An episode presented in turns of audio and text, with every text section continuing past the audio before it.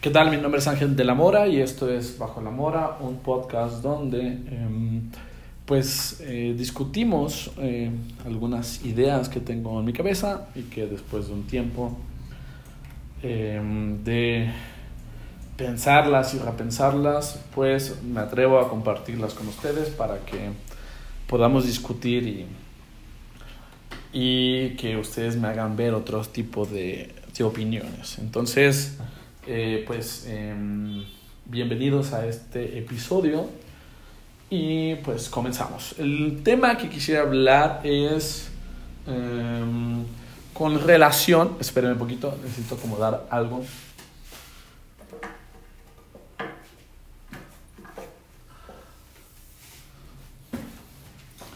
Ya, perdón. Eh, es un tema relacionado con em, la el concepto de maternidad, el concepto de ser madre y, las implicaciones prácticas de lo que tiene ser madre en esta parte del mundo. Eh, y eh, pues el problema de las prácticas de la maternidad en esta parte del mundo. Eh, obviamente hay un sesgo eh, eh, epistemológico de lo que voy a decir, porque pues, soy un hombre heterosexual, blanco, privilegiado, y que pues, em, pues no deberá hablar de un tema que implica eh, sobre las mujeres, pero em, pues em, al final me voy a permitir este lujo de hablarlo porque pues eh, ejerzo la figura de hijo y tengo una madre y, y pues eh, eso esperaría que me dé un poco de, de, puntos para poder hablar sobre eso, ¿no? Este, eh, y también porque creo que independientemente de eso, de que no soy un de que no tengo la facultad para hablar completamente sobre el tema, pues creo que eh, más que eh, hablarlo, explicarlo como un como si así deberían ser las cosas o como si mi pensamiento fuera una verdad absoluta, más bien lo que quiero hacer es como invitar al, al cuestionamiento sobre ciertas cosas, ¿no? Sobre ciertas cosas dentro de la práctica o dentro del ejercicio de ser madre, ¿no? Eh, y que creo que no es algo que se dé mucho. En, en realidad, esto que voy a decir, pues es en parte por cosas que yo he, discutido conmigo mismo, pero también las cosas que he discutido con otras personas en Twitter principalmente, y no es algo que sea como muy eh, puesto a la mesa, ¿no? Y en parte tiene que ver por la naturaleza del ejercicio eh, de ser madre, ¿no? Entonces, yo, como lo entiendo, eh, debido a estos eh, cuestionamientos que voy a hacer, pues veo que hay un problema al ser madre en esta parte del mundo, porque el ejercicio de ser madre no es universal, no es algo natural, no es algo eh, mm, universal, sino es como casi la mayoría de las cosas, un constructo social determinado por el tiempo y el espacio y es un proceso histórico, ¿no? Que eh, desde la posición eh, donde yo interpreto los hechos históricos, que es la dialéctica, pues eh, es un, es un eh, ejercicio que va y viene, ¿no? En un devenir. se modifica todo el tiempo y todo el tiempo está evolucionando y no es una em, no es un ejercicio estático, sino con el tiempo eh, se modifica. Y creo que eh, quiero hablar sobre eso y, compartir por qué veo el problema, ¿no? Creo que de todas las cosas que eh, he hablado en este podcast, creo que este va a ser el, video, el, podcast que más sentimientos encontrados va a dejar. Este, y, y lo entiendo porque por la naturaleza eh, del ejercicio de la maternidad, ¿no? Por eso, porque em, podría hablar de cualquier otra cosa y no habría tantos problemas, pero al meterme en este tema y los cuestionamientos que voy a decir, eh, va a pasar eso, ¿no? ¿Y cuál es el problema que veo con la maternidad, no? Es que hay una sacralización, hay una idealización, una práctica romántica, una inmaculada relación con nuestras madres, ¿no? Em, que no es natural, ¿no? Que no es natural. Que, eh, eh, y yo no lo sabía hasta hace poco, eh, en realidad esta idea, este amor tan supuestamente tan cercano, porque ahorita voy a hablar sobre eso, en realidad es un poco falso ese amor, pero todo el mundo presume de tener un enorme amor a su madre, ¿no? Todo el mundo. Pero eh, en muchas prácticas no sucede así, ¿no? Hay un montón de incongruencias. Pero eh, no es una práctica universal. Y lo que diría Fabián Villegas es que es una práctica colonial, es una práctica mestiza, es una práctica latinoamericana, ¿no? Este, esta idea de la madre como lo sagrado y lo eh, inmaculado, lo que, que no se toca, es solamente de esta parte de Latinoamérica y que viene un poco por España, pues. Pero en otras culturas no es así o, la figura es un poco más em, regular, ¿no? Ahora, no estoy diciendo que no amemos a nuestras madres, no, eso no es la invitación, sino lo que me cuestiono es esta sobreinflación o esta sacralización de, eh, de la relación con nuestras madres. ¿no? Em, y ahí es donde veo un problema, porque eh, eso creo que en la práctica tiene muchísimas consecuencias para la mujer, ¿no? para la, la mujer que ejerce la maternidad.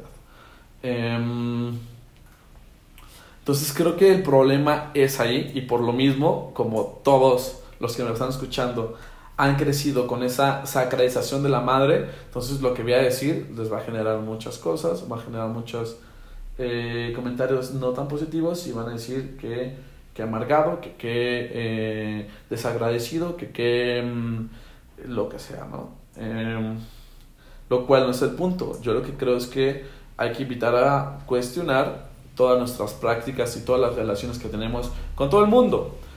Eh, yo ya lo he hablado con la relación del amor romántico con la pareja en otro podcast y ahora es momento de platicar sobre la relación romántica con nuestra madre, ¿no?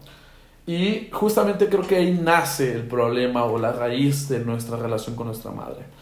Que la forma en que hemos entendido el amor y la forma en que hemos entendido en cómo se ama y cómo debemos ser amados eh, eh, se construye eh, bajo una idea del amor romántico, ¿no? que en, en, un podcast anterior he hablado sobre eso, ¿no? que básicamente para resumirlo es un, el amor romántico es un conjunto de prácticas em, que nos han contado a través de cuentos, mitos, leyendas, historias, que normalizamos ciertas conductas, ¿no? Y entonces esperamos que todo el, amor romántico de una pareja cumpla con, esa, con esas premisas o con esas eh, características. Y si no cumple, pues entonces no es. Por ejemplo, algo que se comparte mucho en amor romántico entre la pareja es, bueno, están mal los celos, pero sí están bien que me cele poquito, ¿no? Porque si no me cela poquito, entonces este, no, me, no me quiere, ¿no? O sea, le da igual. ¿Por qué? Porque hemos visto en muchas eh, películas, en muchos cuentos, en muchas historias, en muchas donde sea, eso, ¿no? O sea, el, caso que se me viene más a la mente es este Edward, Edward Cullen en, Crepúsculo, ¿no? Que tiene como esta relación, esta tensión entre él y, este, eh, este, ¿cómo se llama? El, el, que se convierte en lobo. Jacob, ¿no?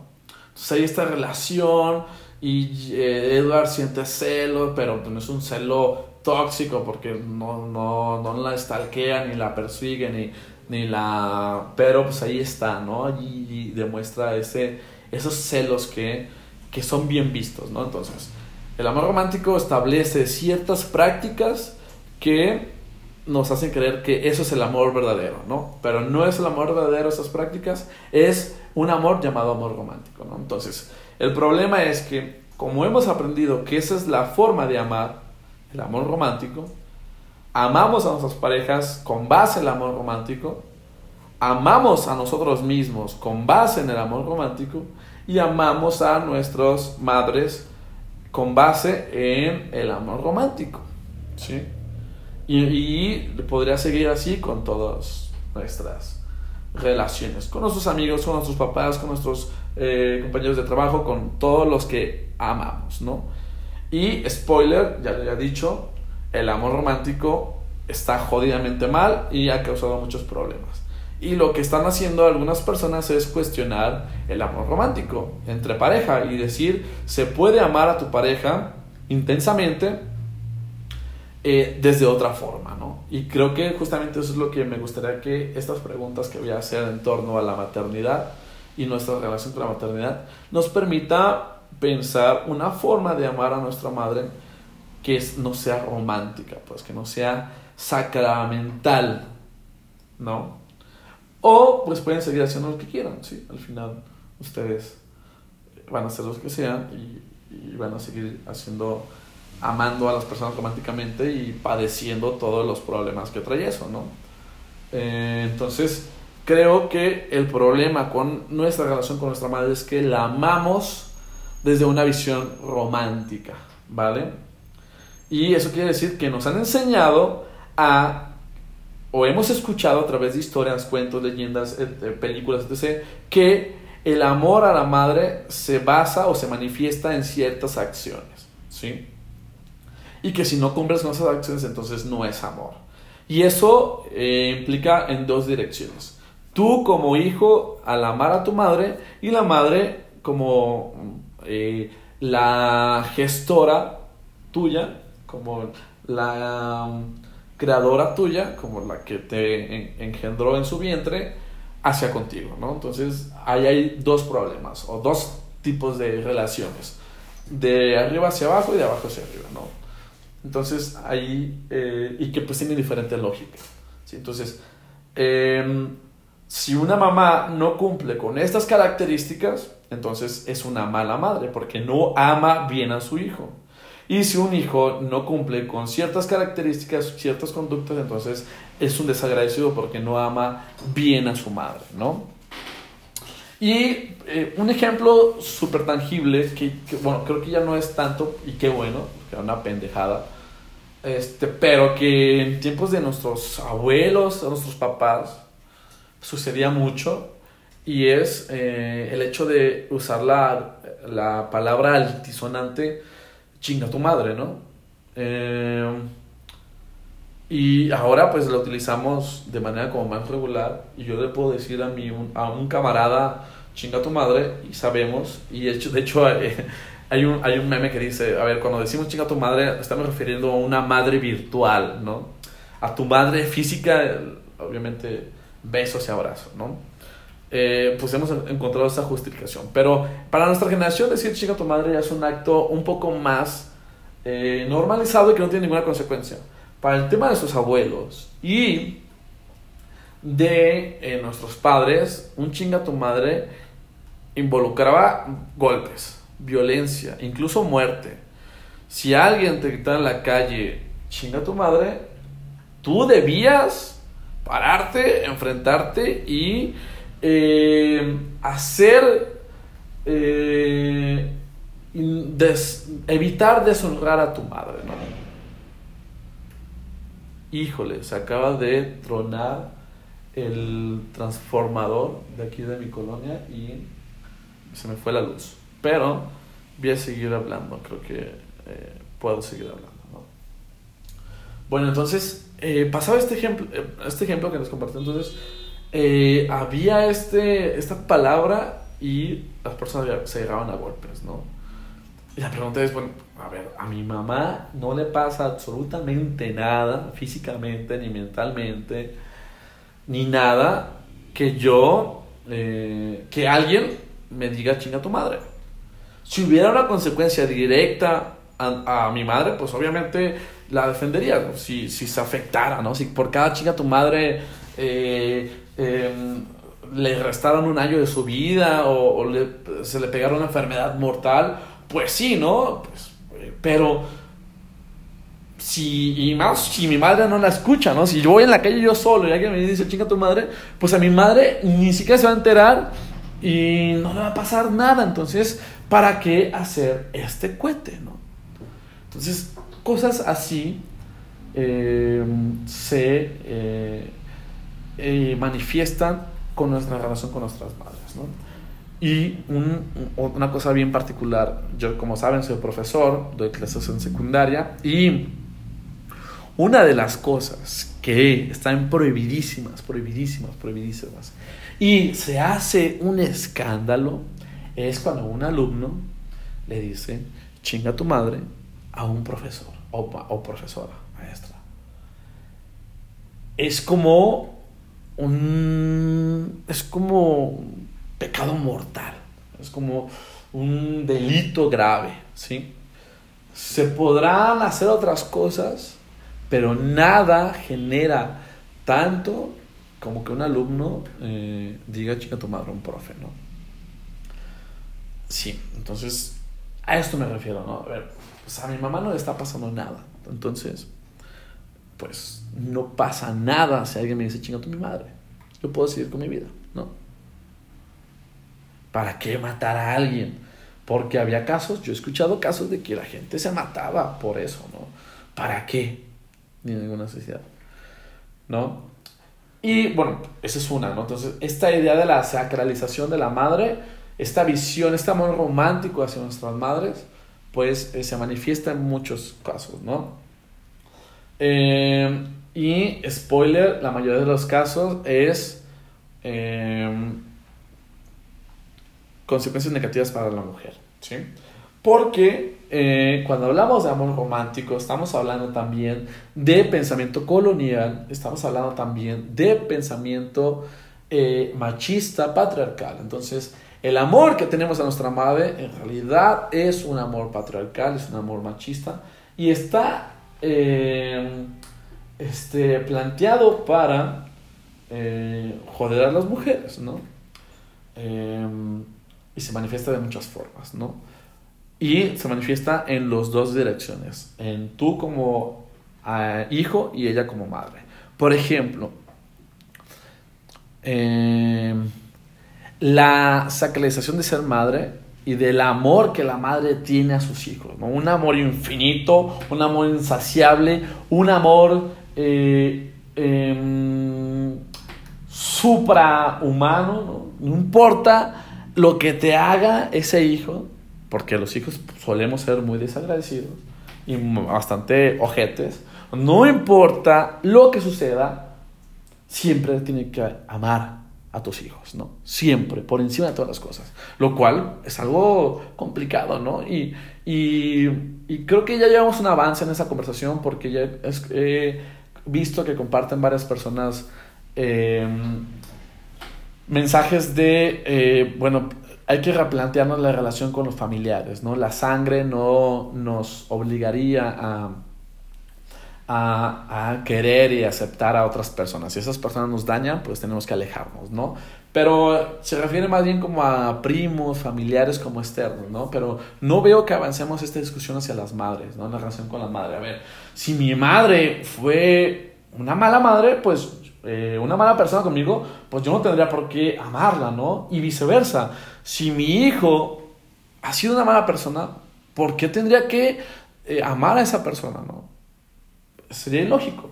Y la historia que hemos visto es de que la madre tiene que amar insaciablemente, incondicionalmente a pesar de las prácticas que hagan sus hijos, ¿no? No importa lo que hagan sus hijos, la madre tiene que estar ahí, aguantándolo, ¿no? Y bajo esa idea de que el amor infinito de la madre se cuelga para argumentar eh, los pro vida, ¿no? Eh, de que cómo una madre va a asesinar a su hijo, ¿no? Cómo una madre va a ser irresponsable y no querer este, eh, asumir la responsabilidad de tener un hijo, ¿no? Pues al final, es algo que me, es algo que me refiero de que tenemos que bajar del pedestal a la madre, ¿no? Porque es tan igual pues ser madre, como ser padre, como ser hijo, como ser cualquier cosa, ¿no? Yo, como alguien que habito el mundo, tengo diferentes papeles, ¿no? Y todos al final deberán ser tratados con la misma importancia. Yo como profesor, yo como hijo, yo como hermano, yo como pareja, yo como esto, ¿no? Entonces, pero el problema es que la madre tenemos allá arriba en ese pedestal donde no puede bajarse, ¿no? No puede dejar de amar infinitamente a sus hijos, ¿no? A fuerzas tiene que ser responsable de la, de, de del amor de sus hijos, ¿no? De hacerse responsable de sus hijos. Entonces, está mal que una mujer no quiera tener hijos y está mal después, cuando se, se, tiene el hijo, que una mujer no sea responsable de los cuidados de los hijos es fatal, ¿no? Y en contraposición, el hombre, el padre, puede escapar, desaparecer, tener poca responsabilidad o nada de responsabilidad y el ataque y el juicio no será nada eh, distinto a, a, la madre, ¿no? No va a ser igual el prejuicio, ¿no? Y se va a justificar con que, ah, es que ella lo cargó nueve meses. A ver, todo eso es también un constructo social, ¿no? Evidentemente, pues la mujer debe de sentir algo, no sé, me imagino, no sé, me imagino que pues evidentemente hay, hay transformaciones biológicas, transformaciones psicológicas, transformaciones eh, anatómicas, ¿no? Evidentemente porque se ve pues que, que está creciendo, pero todo lo demás es parte de la construcción de lo que es ser madre, ¿no? Ay, me está dando una patadita, seguramente porque va a ser futbolista, ¿no? O seguramente, oye, es muy inquieto, seguramente va a ser, no sé, un montón de cosas, ¿no? Entonces, eh, reinterpretamos los movimientos del, del bebé, ¿no? Seguramente el niño eh, se movió por sin querer la pata y la mamá sintió y entonces hace un montón de cosas, ¿no? El papá también, ¿no? Ay, va a ser futbolista, ay, va a ser eh, no sé qué, va a ser esto, ay, se, se pateó porque escuchó no sé qué, ¿no? Entonces, al final creamos metarrelatos alrededor del embarazo, ¿no? A ver, hay una cuestión biológica, física, psicológica del embarazo, pero también hay una cuestión social, cultural, de metarrelatos que implementamos, ¿no? En ese, en ese, eh, en ese proceso. Entonces, em, la mujer, como lo carga, lo cuida durante nueve meses, se vincula de una forma divina, una, manera sobrenatural que es imposible y por eso se juzga tan mal que una mujer no se haga responsable de sus hijos. Y el padre puede y hacer lo que quiera, ¿no? Y por eso las estadísticas son como son, ¿no? Y por eso es tan fácil para los hombres escaparse de su responsabilidad como padres. Porque no existe este, este pedestal de la paternidad. No existe esto. No, y obviamente, pues esto es un constructo que beneficia a los hombres, ¿no? Y a las mujeres, pues las tiene atadas a la maternidad. Y justamente lo que muchos movimientos feministas eh, plantean es, hay que apoyar las maternidades deseadas, ¿no? El que quiera ser madre, que sea porque lo desea, no porque tiene esta obligación sacramental de... Eh, de, tenerlo y de cuidarlo. O si hay una persona, mujer, que lo va a tener, pero quiere dar adopción, pues está bien, no pasa nada, ¿no? No está siendo irresponsable. Irresponsable, el vato que desapareció, que se fue, que ni siquiera, eh, oye, pues cómo fue el parto, ¿no? ¿En qué te puedo ayudar? En nada, esas son, esas son irresponsabilidades. Porque lo justo sería, pues, por lo menos sí da michas, ¿no? A ver, pues si tú no vas a ser papá o no te quieres ser responsable o no vamos a estar juntos tú y yo como pareja, pues es tu hijo también, entonces pues hay que repartirnos la chamba, los cuidados, el afecto, eh, el apoyo económico, ¿no? Pero no pasa así, en la práctica no pasa así. Entonces la mujer tiene que cargar con ese fenómeno llamado amor divino, sacramental, que le debe de tener a sus hijos, ¿no? A ver, yo creo que mi madre me quiere mucho y a todas sus hijas, ¿no? Somos cinco hijos y yo estoy seguro que nos quiere a los cinco por igual y de una manera este, intensa, ¿no?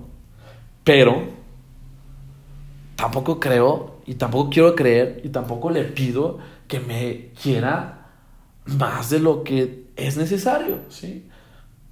Y eso es algo que voy a hablar en la conclusión. Pero quiero que hablemos de, mientras de otras cosas, ¿no? Entonces, eh, hay este problema con la maternidad, hay este problema con la sacralización de la maternidad, de lo inmaculado que es la madre, y eh, quizá eh, plantear algunos cuestionamientos de entender más o menos por dónde viene el origen de esto, ¿no?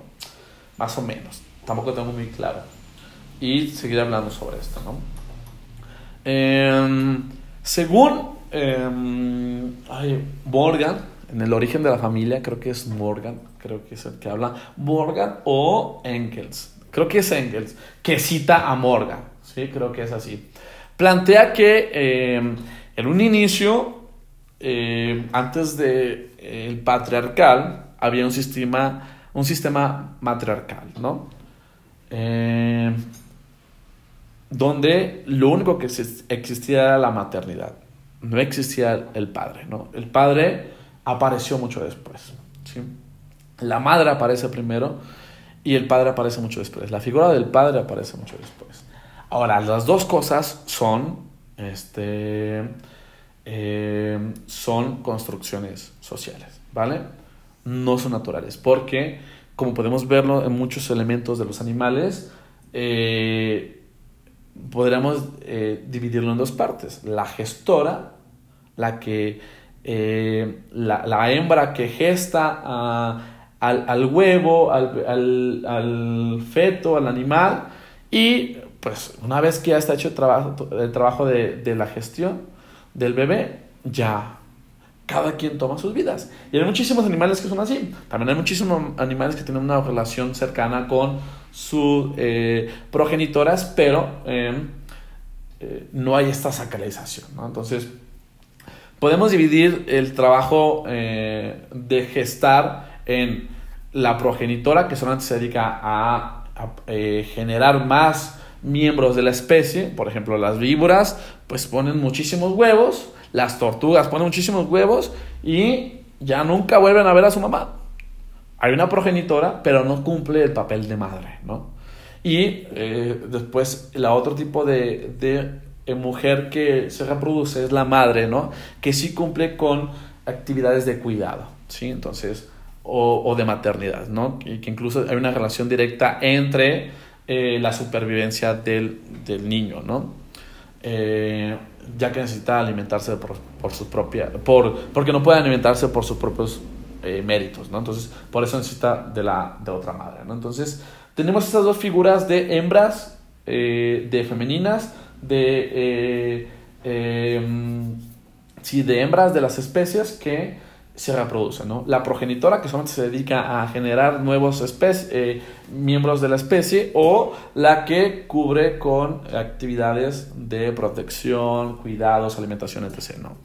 Entonces, eh, eh, y eso es constructo social, ¿no? Porque pues, nos dimos cuenta, a ver, no podemos ser como las tortugas, no podemos dejar que los, los niños humanos se queden allí en la arena, nos dimos cuenta de eso y dijimos, güey, tenemos que hacer algo, ¿no? Pues hay que empezar a cuidarlos. ¿Sí? Entonces, el concepto de madre aparece primero y después el de padre. En esta origen de la familia nos cuenta que en, es muy, muy atrás de la humanidad, estamos hablando mucho, mucho, muy atrás de la humanidad, eh, pues cuando no se entendía muchas cosas, entre ellas pues cómo se hacían los niños, ¿no? O sea, ahora tenemos una hiperinformación sobre cómo hacer niños, ¿no? Sabemos que hay días específicos, sabemos que hay formas para que salga niño o niña, sabemos que eh, hay formas, tenemos un conocimiento o hay un acceso a la información, a lo mejor no todo el mundo sabe, pues, pero, pero hay la posibilidad de, de, acceder a, ese, a, ese, a esa información, ¿no? De cuándo son los días más fértiles, o pues podemos entender si alguien no puede tener hijos, pues podemos entender por qué, si es es, es, causa del padre, si es causa de la madre, e incluso también hay formas. O sea, o sea, lo que quiero decir es que ahorita hay una información tremenda sobre cómo funcionan los cuerpos y eso, ¿no? Pero en este tiempo, donde no se entendía muchas cosas, donde apenas estamos entendiendo qué pedo con la vida, pues no sabíamos bien qué pedo con la reproducción. Entonces, como, como hacemos con todas las cosas que no entendemos muy bien, pues hay una estrecha relación con la religión, la espiritualidad, con lo metafísico, ¿no? Entonces, el, la reproducción tiene una vinculación directamente con cuestión religiosa, ¿no? Entonces, para garantizar, entonces era dentro de rituales religiosos la reproducción. Y para garantizar eh, que hubiera efectivamente un embarazo, pues eh, hay que hacerlo con la mayor cantidad de hombres. Ahora entendemos que se necesita solamente un espermatozoide para fecundar un óvulo, ¿no? Ahora lo entendemos, pero pues en aquellos tiempos, quién sabe, a lo mejor y no sabíamos qué pedo con eso, ¿no? Entonces, eh, a lo mejor creían que el cúmulo de muchas cosas se van a fusionar entre esos y, después unirse, ¿no? Entonces, había un desconocimiento total. Entonces, lo, que sabían es que, y a través del deseo sexual, el líbido sexual, pues eh, sabían que pues tenían que eh, hacer el acto sexual y para garantizarlo, pues tenían que haber muchas personas, ¿no? Y fíjense que eso es algo que en la naturaleza podemos encontrarlo. Eh, los gatos, por ejemplo, las hembras gatos tienen la capacidad de ser fecundados por diferentes gatos, ¿no? Porque necesitan garantizar que haya otros gatos, ¿no? Necesitan garantizar que haya vida nueva. Entonces, tienen la capacidad de ser fecundados por diferentes gatos. Pues, eh, no es algo loco, ¿no? No es algo loco el que en algún momento ya hemos creído que si muchos hombres te, eh, te intentaban fecundar, pues había más altas probabilidades, ¿no? Entonces, pues sabíamos quién era nuestra madre porque pues la, la, la mujer sabía de dónde, pues que había salido ese sujeto de su, de su cuerpo, ¿no? Ese humano sabía que le pertenecía a él, pues que, había salido de él, pero pues quién era el padre, pues quién sabe, porque en, en la ceremonia de ayer, pues tuve sexo con 10 hombres de la tribu quién sabe. A lo mejor después, pues a ver a quién se parece, ¿no? Pero, pero no había garantía de saber quién era el padre. Había garantía de quién era tu madre, ¿no? Entonces, desde ahí se empieza a construir el concepto de madre eh, como lo conocemos, ¿sí? Eh, y que aparece primero. Em,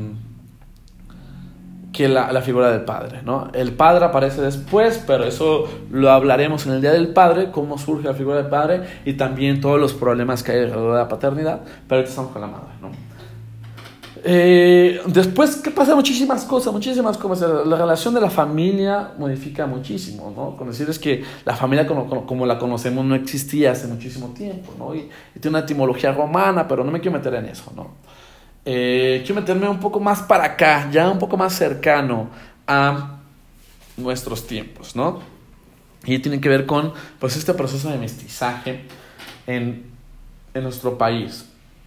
Eh, y eh, se relaciona con eh, la grosería que acabo de decir hace rato, con los hijos de la chingada, ¿no? y que incluso se parece un poco con lo primero que contaba, ¿no? Esto sobre el origen de la familia. Em, cuando llegan los españoles a América, después de tres meses o más, creo que será más meses, no sé, de estar en alta mar, este, hambrientos, cansados, eh, sedientos, llenos de tensión sexual, porque por una cuestión muy machista en muchas eh, culturas eh, que una mujer estuviera en un barco era de mala suerte entonces había demasiado lívido en esos barcos. Pues una vez que llegaron a América, lo primero que hicieron, posiblemente fue lo primero que hicieron, al saber que había eh, otros seres humanos o algo que se parecía a los seres humanos, porque hubo discusiones sobre si eran seres humanos o no. eh, lo primero que hicieron al ver gente que se parecía a, los, a ellos era eh, violarlas. ¿sí?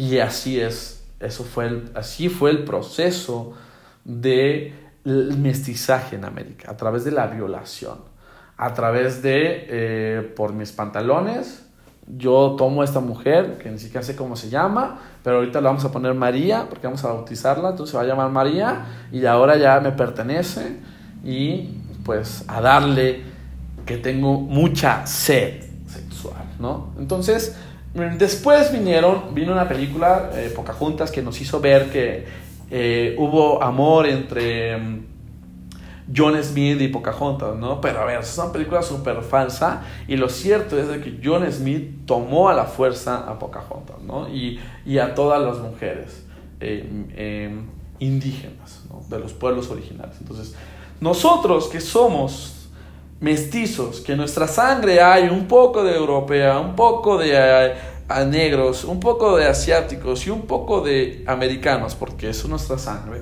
Tenemos, eh, porque durante 500 eh, años es lo que hemos hecho, pues hacer estas combinaciones entre personas racializadas, pues ha habido esta mezcla, este intercambio de información genética pero ha sido a través de la violación. Los españoles violaron a las mujeres de aquí, de América, después cuando trajeron eh, mujeres africanas a México, a América fueron violadas estas mujeres y de ahí venimos nosotros. Nosotros le debemos nuestra existencia, nuestra composición racializada a la violación, ¿sí? A la violación. Incluso eh, eh, por ejemplo, eso se ve mucho en, la película de Dos años de esclavitud. Este amo de esclavos en Estados Unidos, pues tenía su familia bien consolidada, familia de blancos, pero tenía una negra favorita que es la que le satisfacía sexualmente, ¿no? Y sabía y estaba permitido incluso por, por la religión protestante de allá, ¿no? Era un acto que se veía normal. Y la mujer, pues en la película se ve que la mujer le tiene celos, pues, pero no es motivo para divorciarse, no es motivo para matar al hombre, al contrario, es motivo para eh, joder a la mujer, ¿no? A, la, a esta chica. Entonces, aquí pasaba muchísimo eso, que pues había familias españolas, pero el español tenía una mujer que les hacía sus deseos sexuales, ¿no? Entonces, de ahí venimos nosotros los mexicanos y toda Latinoamérica. Somos hijos de la chingada. Entonces, pues, de origen, no tenemos padre. ¿sí? Es, una, es una nación que se construye lejos de la figura del padre, porque sabíamos quién era el padre, ¿no? Sabíamos que el patrón, el que era el dueño de la hacienda, pues era el que eh, era mi padre, más porque yo era, yo era menos moreno, ¿no? Que, que, que mis otros amigos. Sabíamos que era el padre, pero no se reconocía como el padre y no tenía conductas como el padre, ¿no? Entonces, era el patrón. Y a lo mejor la madre le contó, pues él es tu padre, pues, pero, pero no existía el rol del padre como lo conocemos y como debería de ser, pues. No tenía cuidados, no había afecto, no había nada. Entonces, el único contacto que había era, pues, con la madre, ¿no? El único contacto que... Entonces, ahí hay un problema de origen, ¿no? que venimos de la chingada, que venimos de la, de la violación de las mujeres, de nuestras madres, de nuestras abuelas, ¿sí? Y en nuestra sangre tenemos esos llantos, esa, esa ira, esa tristeza, esa, esa angustia de la violación, ¿no? Eh, y, y, así nos constituimos, ¿no? Y es un problema que tenemos que sanar, pues, con el tiempo. Eh, y una, creo que en parte importante es entenderlo. Entonces, de ahí viene, o sea, como no existe el padre como figura eh, este, presente, sino como un fantasma, pues lo único que tenemos es la madre, ¿no? Y ahí se empieza a vincular esta relación, ¿no? Sacramental con la madre, ¿no? Eh, después aparece este instrumento de la Virgen de Guadalupe, ¿no? Y, se instaura como la madre de México, ¿no? Eh, y de América, ¿no? Y, no solamente es una figura morena, sino que además es una figura que está embarazada, ¿no? Entonces se afirma eh, no solamente como la madre de Jesús, sino también como la madre de todos nosotros. Allí está entonces otro dispositivo para reafirmar todo esto, ¿no? Y además, pues la propia figura de, eh, de la Virgen María, ¿no? Que es una figura, una madre que en muchas eh, formas representa a todas nuestras madres, ¿no? Veamos las características de la Madre María y que se comparten, ¿no? esta madre que eh, en primer lugar no tiene alternativa de decir que no, realmente puede decir que, que sí, ¿no? Y lo, lo, sabemos en esta oración de, he aquí la esclava del Señor, ¿no?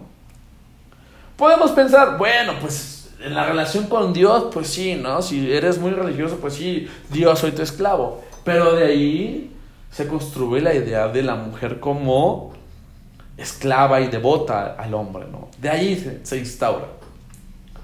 Este, entonces, está esta mujer sumisa, eh, dispuesta a la, a la voluntad del hombre, ¿no? Y, y, lo peor es que todavía sigue estando bien vigente. Y se lo digo porque hace poco vi un video de un vato que es cristiano y ahí hacen videos con su, con su pareja y él lo dice con todos sus eh, genitales. Yo soy el, el el, chido de la pareja, ¿no? Y ella me tiene que servir. Y yo, joder, qué feo está eso, ¿no? Y porque eh, se casases ahora, yo, y existe toda una serie de palabrería que hay en cuanto a la relación de la mujer con, con el hombre, ¿no? Ahora que es su esposa, ¿no? Que evidentemente, spoiler, está a favor del hombre en contra de la mujer. Entonces, desde ahí, ¿no? Entonces, y, nace esta imagen de María, ¿no? De la Virgen María. Esta mujer eh, callada, eh, que está a la orden de, de, de la voluntad de alguien más y que sabemos que toda su vida se la pasó sufriendo, ¿no? Porque sabemos que cuando fue a bautizar a Cristo, a Jesús, alguien le dice que va a causar mucho dolor y que una espada le va a atravesar el corazón, ¿no?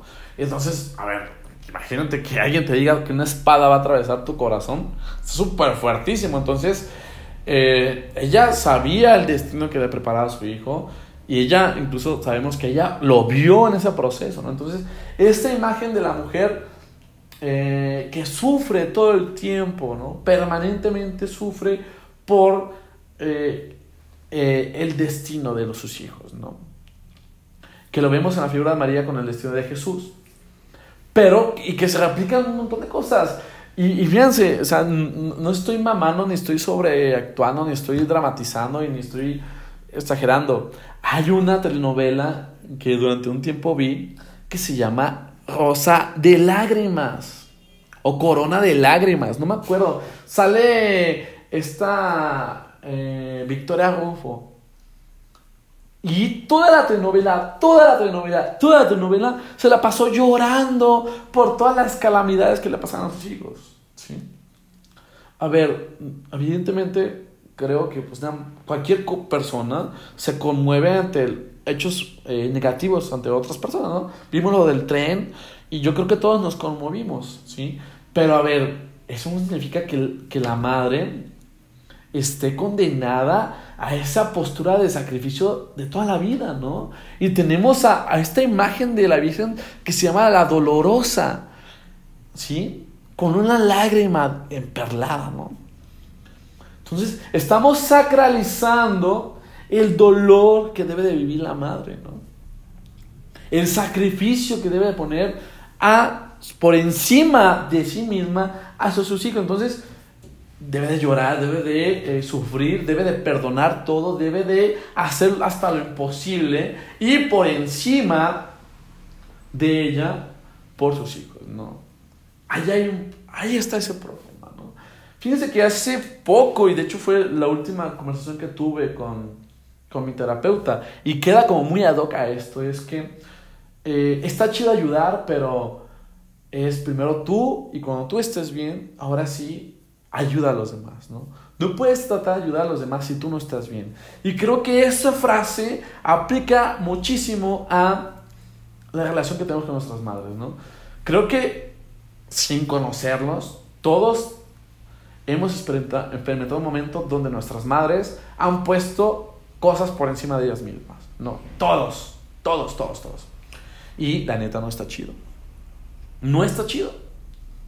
Y hemos escuchado esta frase que la repetimos de uno como quiera, pero los hijos, no.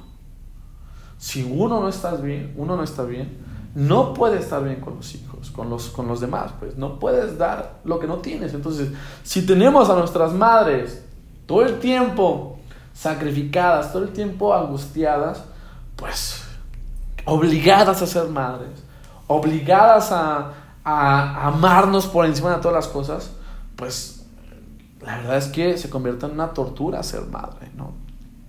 Se convierte en una tortura ser madre. Y bajo los eslogan que escuchamos de las incansables, las que pueden con todo, el sostén de la casa. No, ¿por qué le damos esta responsabilidad? ¿Por qué le damos esos superpoderes? A ver, nuestra madre es tan humana como nosotros. ¿Sí? ¿Por qué le damos ese poder de, de la incansable? Del sostén de la casa. No, porque una casa debe de estar bajo los hombros de una sola persona. ¿Por qué no? Pues a ver, somos siete, pues hay que darle entre los siete. ¿Por qué le damos este superpoder a nuestras madres? Creo que en lugar de demostrar unas, eh, una especie de reciprocidad porque nos están dando la vida, porque nos cuidaron cuando no podíamos, o sea, entiendo eso, pero creo que esta postura de decirles que son las incansables, las superpoderosas, ¿no? Estamos haciendo más daño a eso, ¿no? Em, hoy conocí a la mejor mamá de todo el mundo y, lo vi como 500 veces, ¿no? Todos tienen la mejor mamá.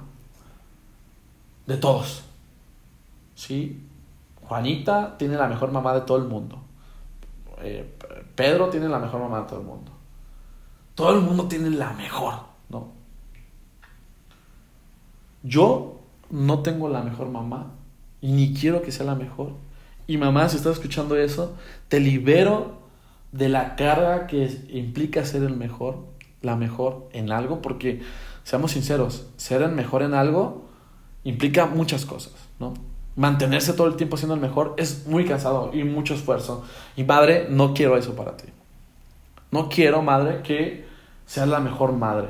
Con el simple hecho de ser madre hacia secas, ya.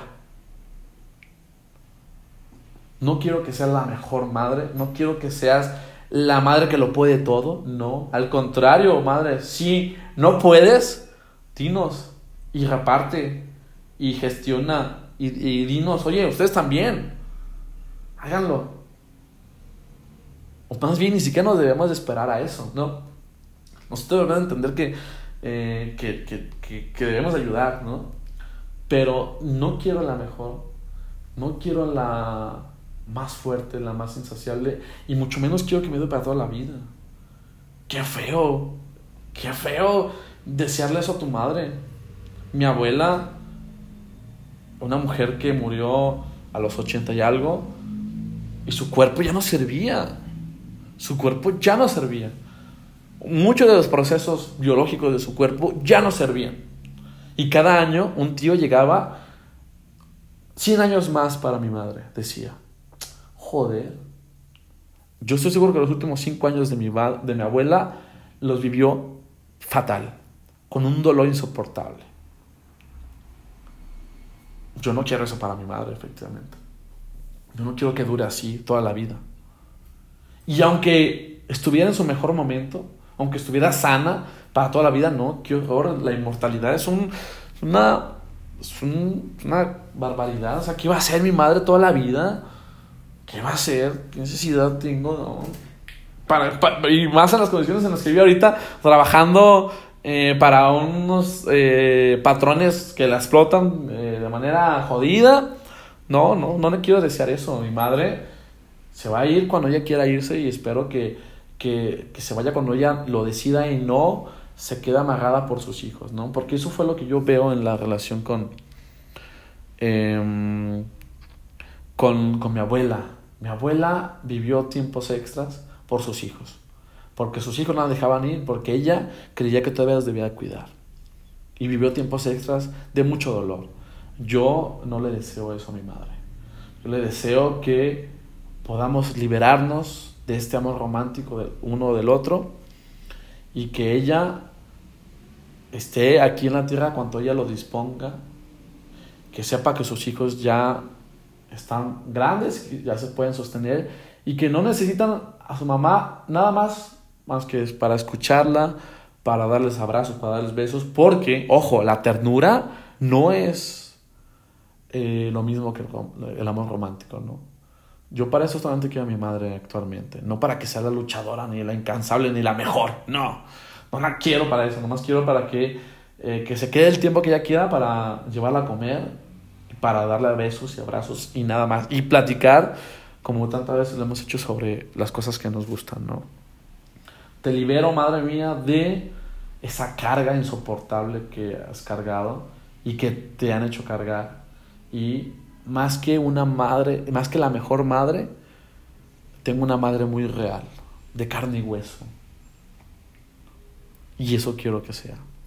No quiero que sea una super madre Quiero que sea una madre en donde pueda ver la humanidad, su eh, belleza y su, em, eh, su belleza y su fealdad de la humanidad. Y, y, es una madre real. Y con el tiempo, más que una madre, la veo como una compañera, como una amiga, con alguien con la que pueda platicar. ¿no? Y no quiero más. No quiero tener la mejor madre porque es muy cansado. Y no quiero que me dé para toda la vida. No quiero que sea la inagotable. Solo quiero que ella tenga su proyecto de vida y que su proyecto de vida no sean sus hijos, sino que sean sus aspiraciones y eh, que eso la haga feliz y que sea real, tangible, cotidiano. Muy bien, pues feliz a todas las mamás a todas las mamás que desearon ser mamás y a todas las mamás que no desearon ser mamás y están cargando con todo lo que implica ser madre en esta parte del mundo, pues mucha fuerza. Y para todas las mamás que, aunque sí lo desearon, están cargando con esta forma de entender la maternidad, mucha fuerza. Y a los hijos, pues no chinguen a su madre, ¿sí?